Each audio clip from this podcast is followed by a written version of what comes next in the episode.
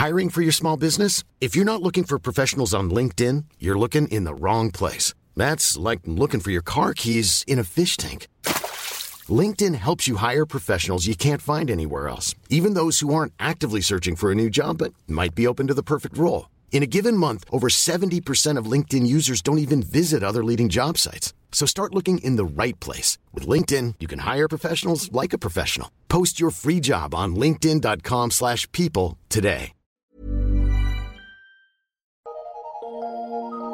Eu sou Mário Persona e essas são as respostas que eu dei aos que me perguntaram sobre. Você escreveu dizendo que não entendeu a razão de Jonas ter ficado desapontado quando Deus decidiu não mais destruir Nínive. Será que Jonas não queria salvar Nínive? A princípio, Jonas nem quis partir naquela missão. Ele embarcou em um navio no porto de Jope e seguindo na direção oposta. Mas Deus tratou com ele e o colocou de volta no caminho. Em, Jonas capítulo 1, versículo de 1 a 3 diz: E veio a palavra do Senhor a Jonas, filho de Amitai, dizendo: Levanta-te, vai à grande cidade de Nínive e clama contra ela, porque a sua malícia subiu até a minha presença. Porém, Jonas se levantou para fugir da presença do Senhor para Tarsis. E descendo a Jope, achou um navio que ia para Tarsis. Pagou a sua passagem e desceu para dentro dele, entrou no navio, para ir com eles para Tarsis, para longe da presença do Senhor. Jonas é uma figura do homem orgulhoso da sua religião e da sua fidelidade. Para ele, pregar a destruição de Nínive era fácil, como ocorre hoje com muitos pregadores que vivem dizendo que todo mundo vai para o inferno porque não segue a lista de regras que ele segue ou que a sua igreja segue. Mas quando Deus agiu em graça, Jonas não gostou nem um pouco disso, porque mexeu com seu orgulho. Se Deus estava perdoando aquele povo tão ímpio só porque eles se arrependeram, e que adiantava então Jonas viver em obediência a Deus todos os dias da sua vida?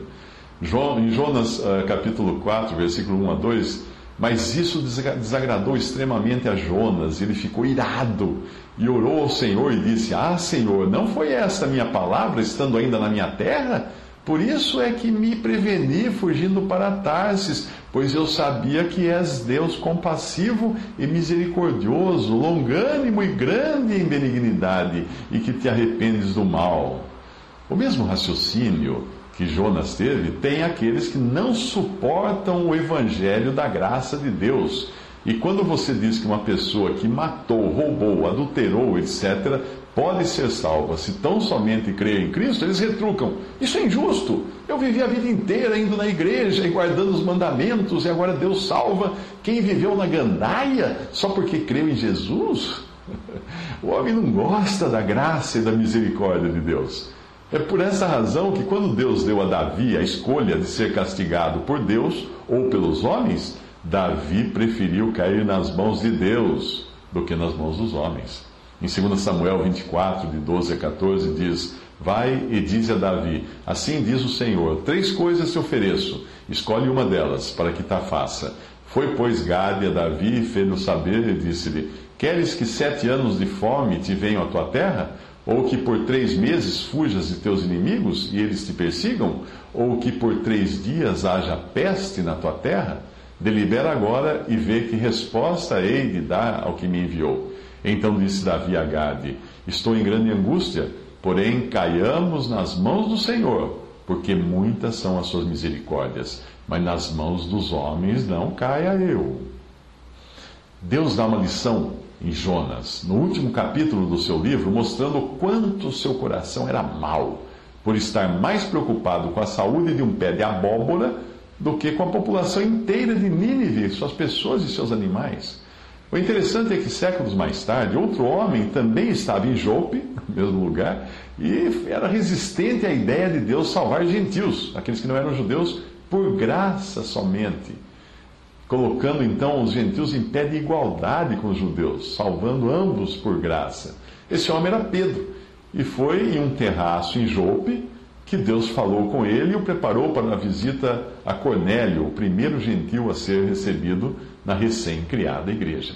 Mas essa história você pode ler por si mesmo no capítulo 10 do livro de Atos.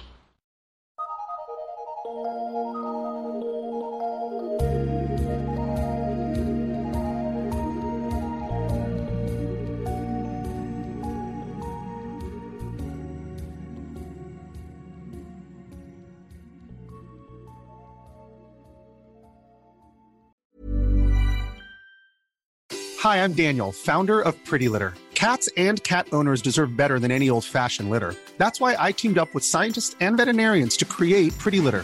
Its innovative crystal formula has superior odor control and weighs up to 80% less than clay litter.